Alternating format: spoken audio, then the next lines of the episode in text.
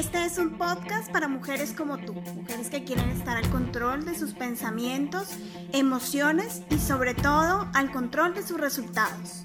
Porque la vida es una escuela perfecta. Si no nos enseña las buenas, nos enseña las malas, pero nos enseña. Yo soy Jenny Otto. Yo soy Alexa Marentes. Y, esto, es A, las, buenas, o a las malas.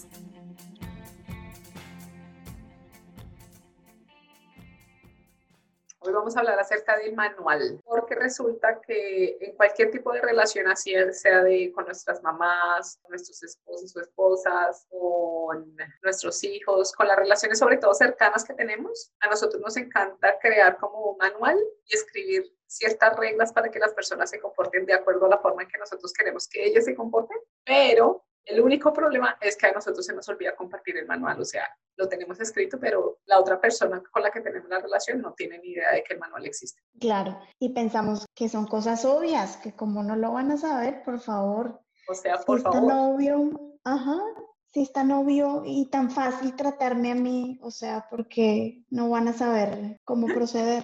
Total. Entonces, sobre todo las mujeres que estén recién casadas o que ya llevan algún tiempo de casadas, ¿no? Cuando uno se casa se da cuenta de que el manual no sirve a no ser que uno lo publique. Exacto. Entonces, de hecho, hay un libro muy famoso que es como las formas de comunicar el amor con la otra persona, porque muchas formas, para dar un ejemplo así bien general. Nosotros en mi casa, cuando nosotros estábamos creciendo, la forma en que nos comunicábamos y la forma en que expresábamos amor era a través de la comida, o sea, la comida siempre era como parte fundamental de, expresar el amor. Y sí, los que escucharon el episodio pasado. Eso estaba pensando. Sí, como el primer conflicto, uh, no conflicto, pero diferencia que hubo así, que tuvo que ser charlada la cosa, uh, fue sobre la comida cuando yo me casé, ¿no? Porque cada quien veía la comida diferente, se sentaba a la mesa de, de, forma diferente, entonces era como, hello, o sea, tú no estás cumpliendo con el manual que yo tengo escrito, por favor, o sea, ¿qué está pasando? Sí, ¿cómo es posible que te vayas a desayunar sin mí? Correcto. Y yo tengo en mi cabeza que tenemos que desayunar juntos. Y tenemos que desayunar lo que yo quiera, o sea, no puedes tú desayunar una cosa y yo otra. claro, empezando... Que yo quiera comer. Empezando por cosas tan básicas como esas, ¿no? Como el desayuno. Digamos, el desayuno en Colombia es caldo, chocolate, huevos, arepa. y el desayuno, ajá, y el desayuno americano o el desayuno europeo es totalmente diferente. Hasta el mismo boliviano es supremamente diferente al colombiano.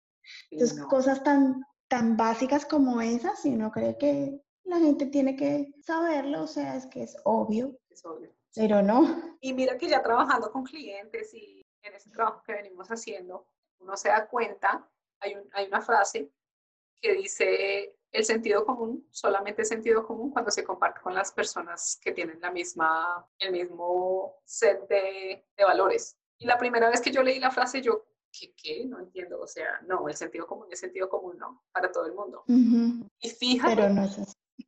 Correcto. Y fíjate que ya cuando uno empieza a ver las diferencias culturales, porque yo trabajo con gente de todas partes que tienen, digamos, una forma de cómo fueron criados, cierto set de valores diferentes, religiones diferentes, gente que habla de idiomas diferentes y todos, digamos, nos comunicamos en inglés, pero de pronto cuando estaban creciendo hablaban otro idioma. O sea, una cantidad de experiencias tan diferentes que el sentido común no es lo mismo. Claro. No es lo mismo a través de... Depende de la cultura. Hay cosas que son similares, obviamente todos somos humanos y hay ciertas, muchas similitudes dentro de la raza humana, ¿no? Pero, pero ya cuando uno empieza, digamos, a tener una relación, una relación de trabajo, una relación de cliente con, ah, con la persona que está ofreciendo un servicio, es, es bien importante que uno entienda que hay ciertas diferencias y nunca como asumir que la persona sabe lo que uno está pensando porque, o sea, ajá, es sentido común. A mí me pasa algo curioso con Juanca y es que tenemos ese tipo de, de diferencias en el sentido común. cuando yo hablo con él, entiende diferente a, lo que yo estoy diciendo. Digamos, hoy le dije, amor, por favor, saca la, la piña y súbela. Entonces él empezó a sacar cosas del congelador para poner la piña en el congelador porque yo le dije que la, que la subiera. Entonces yo le dije, ¿qué estás haciendo? Me dice, me dijiste que la subiera, le estoy haciendo espacio. Le dije, no, no, que la subas de, de una, en la nevera hay diferentes separaciones, ¿no? Entonces estaba abajo, yo quería que la subiera un poquito nomás. Entonces yo estaba pensando que él me estaba entendiendo perfectamente lo que yo le estaba queriendo decir. Y yo le decía, a ver, pues que es obvio. Son cosas como tan básicas y tan, tan sencillas para nosotras que a veces nos expresamos y que el hombre entiende totalmente al revés. Pero es por eso, porque tenemos diferentes puntos de vista y diferentes eh, formas de cómo pedir las cosas, como cuando yo le digo a él, hay que hacer tal cosa, y él cree que es ya, ya, ya, y él está ocupado, entonces él como que se enoja y dice, pero como mujer, ¿cómo quiere que me levante de acá? Estoy ocupado a hacer lo que me está pidiendo, pero yo no se lo estoy pidiendo ya. O sea, yo solo le estoy diciendo que lo ponga ahí como en su listita para hacer después. Sí, son formas de comunicación. Entonces, esto es algo que de pronto varias personas que nos están escuchando por primera vez, es como un concepto que, que es básico, pero muchas veces requiere que nosotras como que escúpalo para que uno entienda. O sea, toca, toca decírselo a la gente, barajárselo despacio para que la gente... Y el concepto es, nosotros los seres humanos estamos limitados siempre por nuestros sentidos, ¿sí?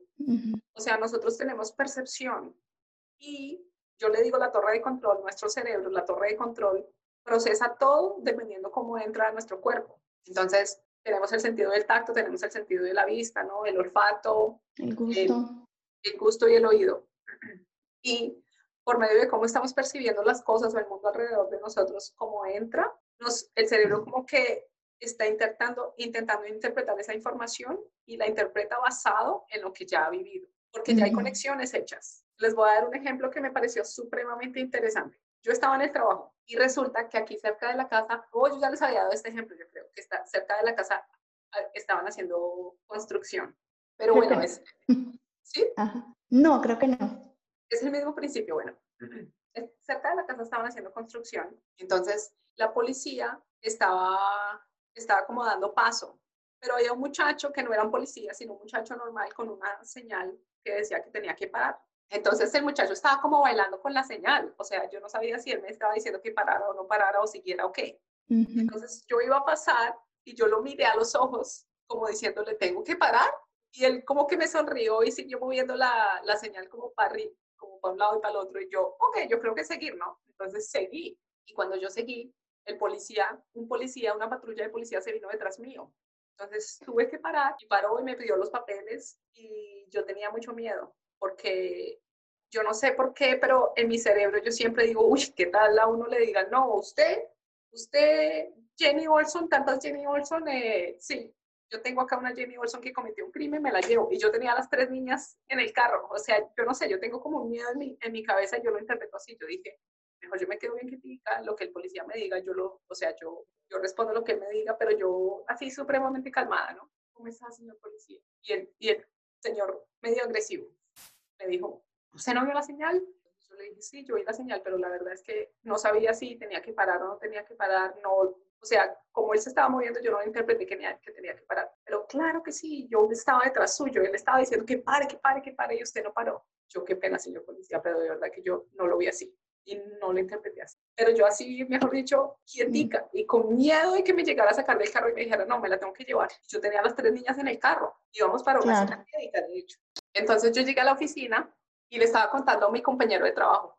Le dije, oye, imagínate que me paró la policía y este tipo me dijo, pues yo contándole así toda dramática. Yo le dije y el tipo me dijo que, me, que, que porque me había pasado, que no sé qué, que yo tenía que haber parado. Yo tenía un miedo de que de pronto el tipo me sacara y me separara de mis hijas y él me y él paró, o sea, él me estaba escuchando así con los ojos abiertos la historia. Me dijo, yo me imagino, yo me imagino lo difícil que eso debe ser, lo difícil que, que se debe sentir que a uno lo vayan a separar con, de los hijos. Y yo, ¿verdad? ¿Tú te imaginas? Y él me dice, sí, claro, con todas las noticias que uno escucha acá que a, los, mm. a la gente latina la separan de sus hijos. Sí, terrible. Y yo, a mí me dio risa, porque ese no era mi miedo para nada. O sea, yo, a mí no me da miedo para nada que me deporten porque yo estoy acá supremamente legal y eso no me pasa por la, ni me pasó por la cabeza. Sí, que me, a mí mi miedo es, no sé, que una persona de autoridad como que le diga a uno, usted, yo me la tengo que llevar por alguna razón, pero ese no era mi miedo, pero él lo estaba interpretando así. Él estaba interpretando que era porque yo era latina, entonces que porque yo era latina me iban a separar por lo que él ha visto en las noticias, que a veces separan. A, los niños, o sea, él, la interpretación de él era una interpretación completamente diferente a lo que me estaba pasando a mí por mi cabeza. Ah, Entonces, a mí me dio risa, yo le dije, vea tan chistosa la interpretación de él cuando yo le estaba contando el cuento de que a mí me daba miedo de que alguna un cuerpo de autoridad me llegara a separar de mis hijas. Entonces, todos son interpretaciones, todo lo que entra por los ojos, por los oídos, y el cerebro procesa eso dependiendo de lo que uno ha visto, de lo que uno ha vivido, de las historias que a uno le han dicho. El cerebro hace como, como una búsqueda rápida, un googleazo en, el cerebro de uno e interpreta lo que la otra persona le está diciendo ahí. Así es. Bueno, como estábamos hablando, esto no solo pasa en los matrimonios, ¿no? sino en las relaciones en general. Mm, no podemos decir que abarca únicamente las relaciones de pareja, porque también, como lo mencionaba Jenny al principio, eh, abarca las relaciones que tengamos con las personas de nuestros compañeros de trabajo, Muchas veces eh, hablamos y decimos las cosas o pedimos, hacemos alguna solicitud en el trabajo y creemos que la otra persona nos entendió eh, de acuerdo a lo que estábamos solicitando, pero no es cierto. Eh, por lo mismo que decía Jenny, que enviamos nosotros o asimilamos la información de manera diferente. Es eso, nuestro cerebro es único y viene mm, de acuerdo a las conexiones que ha hecho durante toda su vida, asimismo asimilar la información y, y también presenta la información.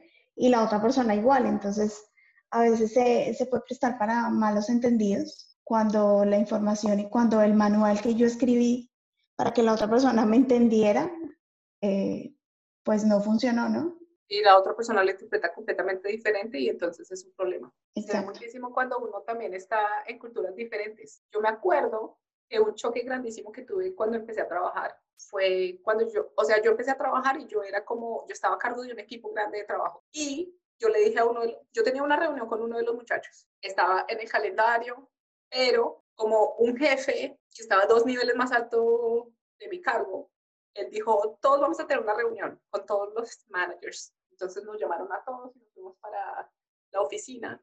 Y como que tuve un conflicto yo con, es, con, ese, con esa cita que yo tenía con el muchacho que me reportaba a mí directamente. Pero yo no tuve tiempo de avisarle ni nada porque él nos llamó y yo no estaba cerca de mi computador o sí, bueno, entonces yo me entré a la reunión y el muchacho salió y se quedó esperándome en la oficina mía, pero nosotros atendemos clientes. Entonces, había mucho, ese, ese día la oficina estaba, o sea, había muchísimo trabajo. Y como yo no tuve tiempo de, de avisarle, yo no tuve tiempo de avisarle, yo me quedé con el, con el jefe en la reunión que nos habían llamado a último momento. El, el muchacho se quedó esperándome en la oficina y yo nunca le avisé. Cuando yo salí, a la media hora, él estaba en mi oficina y él se había quedado ahí sentado media hora esperándome. Entonces, y la oficina a reventar.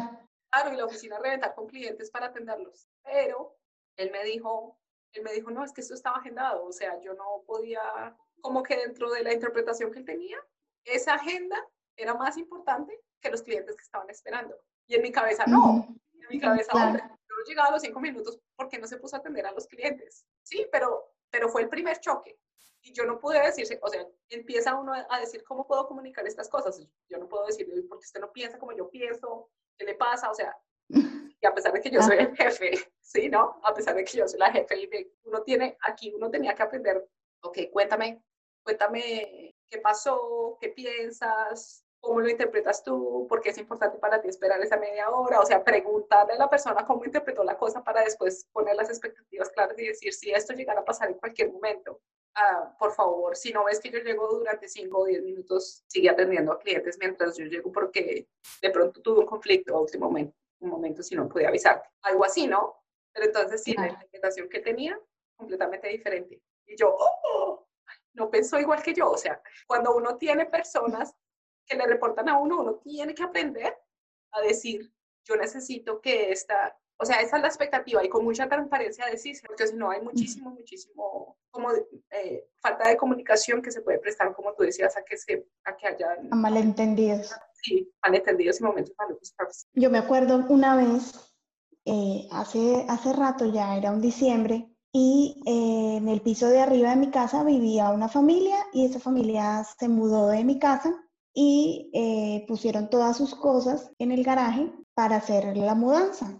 normal, ¿no? Resulta que todo el día no vinieron a hacer la mudanza, sino que vinieron como a las 8 de la noche, 9 de la noche, a hacer la mudanza, a llevarse las cosas porque se iban a mudar cerca a la casa. Y bueno, normal, ellos tenían llave, entonces eh, nos vamos a llevar algunas cosas y lo otro lo llevamos al otro día en la mañana. Entonces mi mamá le dijo, bueno, listo. Cerraron y nosotros nos acostamos a dormir. Como a las 12 de la noche empezó a sonar algo en el, en el garaje y se escuchaban así como pasos, como que arrastraban algo.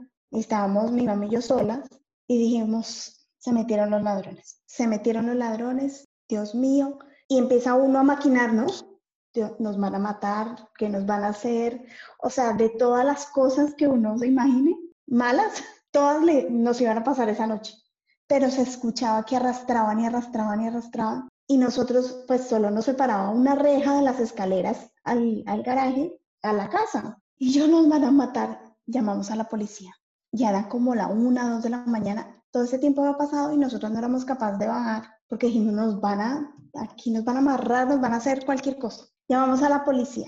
Como a las dos y media, tres, llegó la policía y se asomaron. O sea, llegaron, los vimos y por la ventana les dijimos, se entraron los ladrones, están ahí, están ahí, no sé qué, con todo lo que nosotros habíamos maquinado durante todo ese tiempo, llegaron, llegaron. Entonces le lanzamos la llave al, policía, el policía con el arma y todo, así cual película, abriendo la puerta de mi casa. Cuando abre la puerta, no había nada, que había una jaula con un conejo y el conejo estuvo arrastrándose por toda el garaje, eso era lo que escuchábamos, Dios mío, casi nos morimos ese día, del susto y después de la risa, de ver al policía con el arma así, con película, y cuando levanta la, la jaula, el conejo. ¿Por qué? Porque pues nosotros ni siquiera sabíamos que esa persona tenía un conejo y que lo iba a dejar ahí, o sea, ¿sí? Y nuestra cabeza, ¿cómo vuela, no? O sea, nosotros hacemos, asimilamos la información y empieza a volar y, cuando realmente no pasa nada. Y lo mismo sucede cuando nos dicen cualquier historia, cuando nuestro esposo nos dice, ah, voy a llegar tarde. Entonces uno ya la desconfianza o piensa lo peor o no llega y uno piensa lo peor. O sea, ¿cómo es, cómo es el cerebro de nosotros y cómo asimilamos nosotros la información? Yo creo que tenemos que, tener, que ser conscientes eh, en eso, ¿sí? Asimilando la información que la otra persona me da. Cómo estoy eh, reteniendo todo lo que me dicen y cómo lo estoy eh, poniendo en práctica. O porque nuestra mente nos asimilamos todo de una forma cuando realmente la situación y la realidad es otra. Total. Uno lee, uno lee, o sea, hace sus realidades alternas. Ajá. Y son gravísimas, a veces son gravísimas. O a veces uno juzga a una persona y dice, no, es que esa persona hizo esto o hizo lo otro, y uno interpreta cierta realidad y de pronto no, fue una película totalmente que uno se creó y a la hora de la verdad la otra la persona tenía una historia diferente. Ajá. Yo he aprendido eso mucho trabajando con personas porque yo me hago una historia y siempre tengo que preguntar. Entonces yo siempre, es bien interesante, yo he aprendido que cuando estoy trabajando, cuando estoy trabajando, yo lo que hago es, eso es lo que vi, eso es lo que el reporte me dice, ¿Cuáles son o sea, qué piensas acerca de la información que te estoy dando? ¿O cuál es tu punto de vista? Siempre pregunto así. Sobre todo que uno se comunica muchísimo por correo electrónico todo el tiempo, ¿no? Entonces, eso también es como, como está leyendo el tono, no, esta vieja ya me está diciendo que yo qué estoy haciendo. Ellos también, también siempre. Pero porque lo interpretó así, si yo lo que quería decir era otra cosa.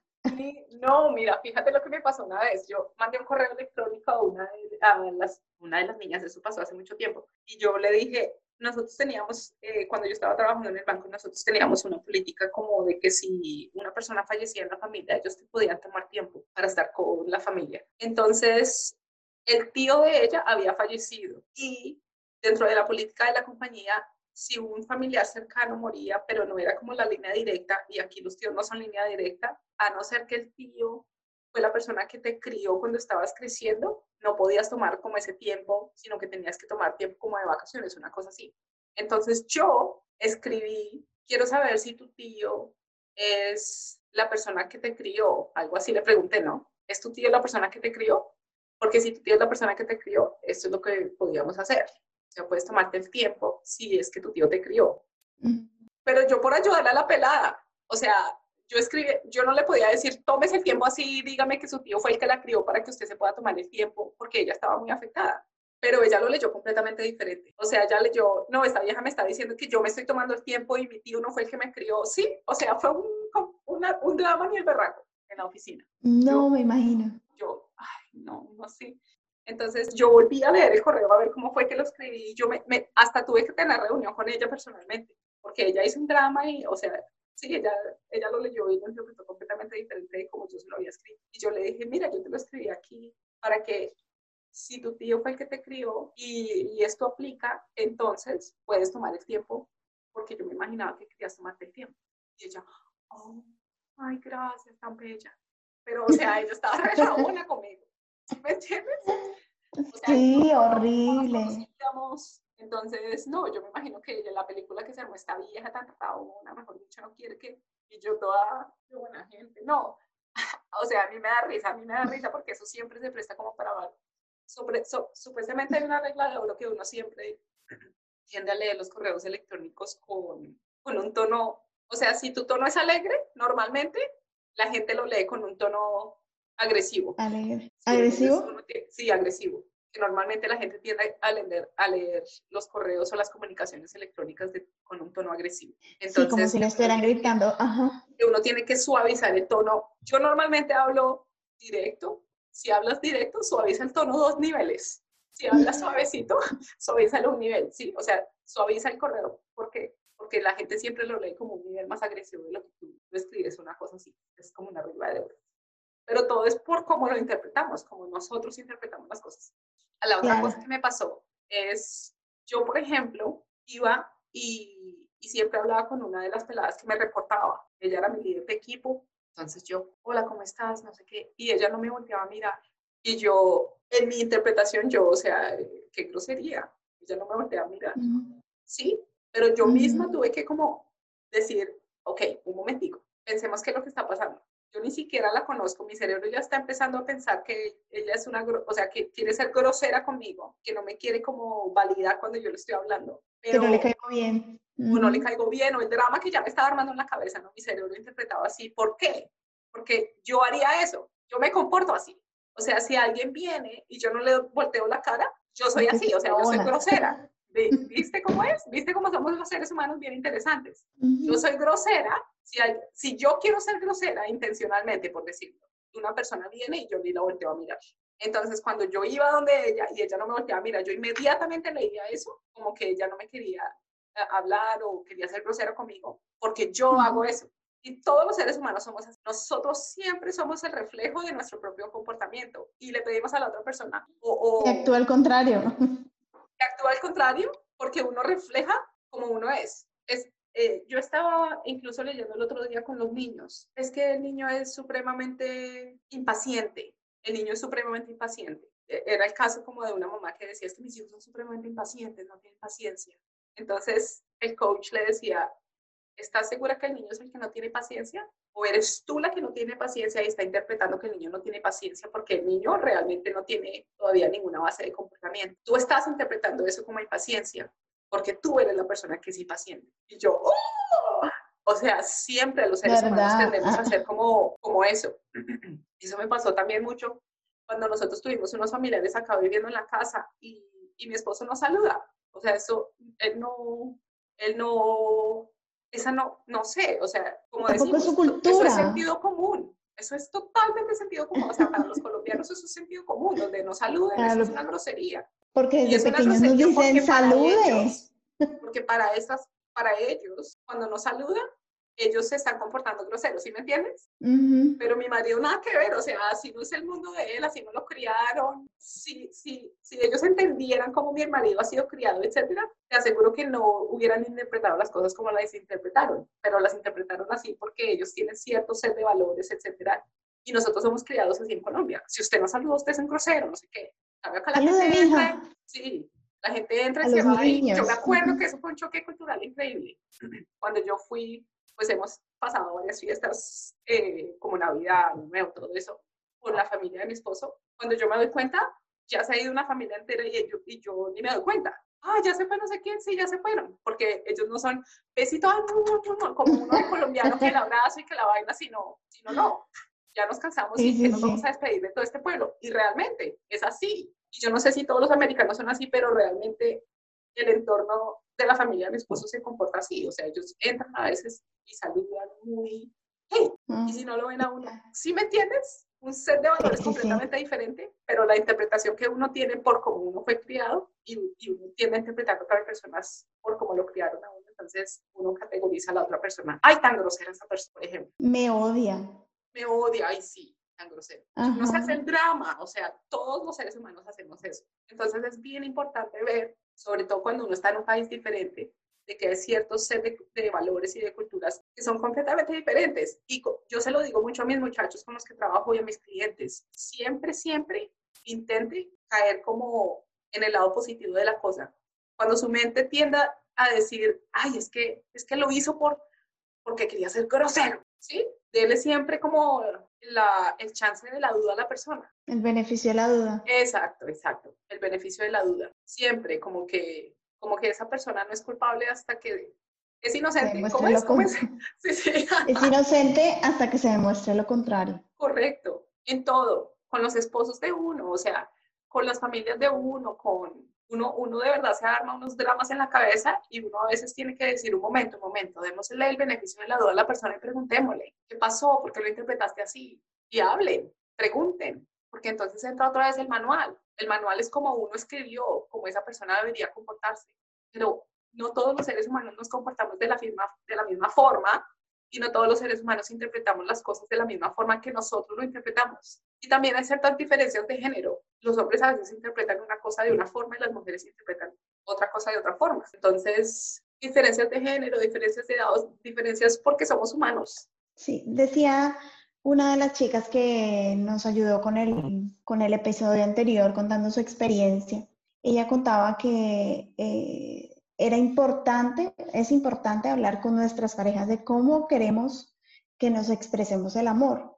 Porque como tú decías, los hombres y las mujeres tenemos diferentes percepciones y nos gustan las cosas diferentes, ¿sí? Entonces a los hombres les gusta que les demuestren amor de una forma y a las mujeres de otra. Entonces si su marido no es muy detallista, dígaselo. Y usted quiere que sea detallista, le gustan los detalles, son eh, maneras de solucionar ese tipo de como fricciones que pronto se puedan presentar hablando, porque hablando se entiende la gente.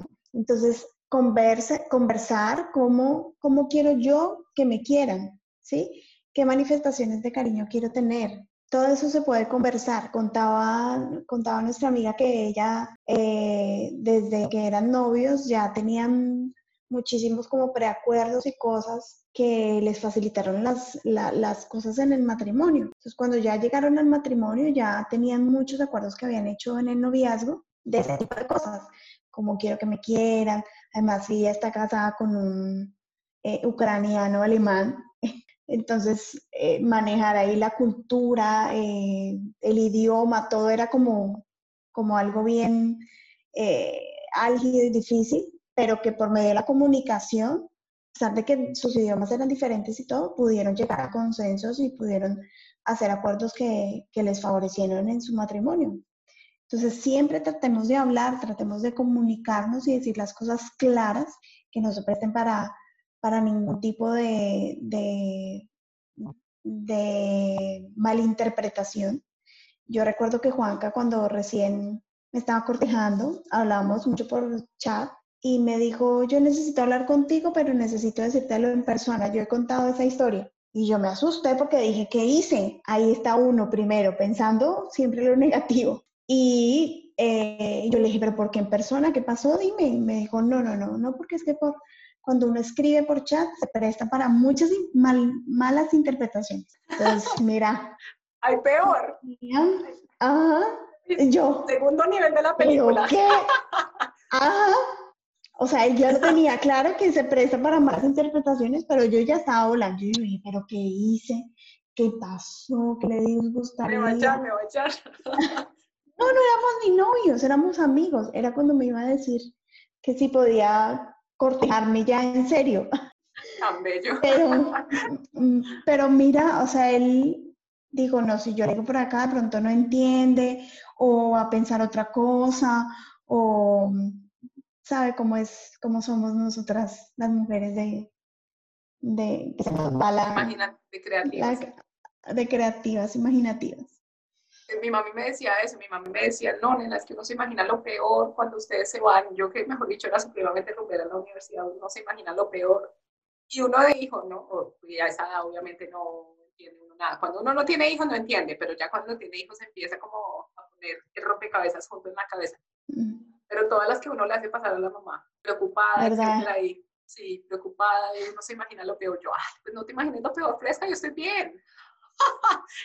pero, o sea, la mente de uno siempre es como pensando, pensando lo peor. Como pensando lo peor, ¿no? Pues nada más mi, mi super película con policía y todo. Sí, Por un conejo que está arrastrando, Dios mío.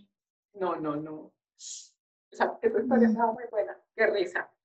La mente vuela y uno la moral de la historia es, primero, hay ciertos pasos para que uno pueda, digamos, tomar sus interpretaciones, porque todos los seres humanos tenemos interpretaciones, o sea, que en este capítulo no se vayan a ir, no, ay, acuérdate de no interpretar las cosas porque es que yo no debería interpretar las cosas porque está mal. No, porque a veces los cerebros incluso cuando ya uno empieza a recibir como coaching y entiende cómo los pensamientos se generan en el pensamiento, entonces empieza uno a decir, ah, yo debería pensar de otra forma. Absolutamente lo contrario. O sea, el cerebro es una máquina supremamente potente y si tiene pensamientos es porque necesita poner como la lógica e interpretar la realidad que uno tiene alrededor. Pero es importante que uno tenga la capacidad de decir, ok, mi cerebro está interpretando eso porque tal cosa y por tal otra cosa. Entonces, incluso hay como un modelo que se llama pausa, pausa. Entonces es como, ponga atención, tape como ponga atención, qué es lo que está viendo. Awareness, como esto que me recuerda, qué cosas de mi pasado me recuerda esto.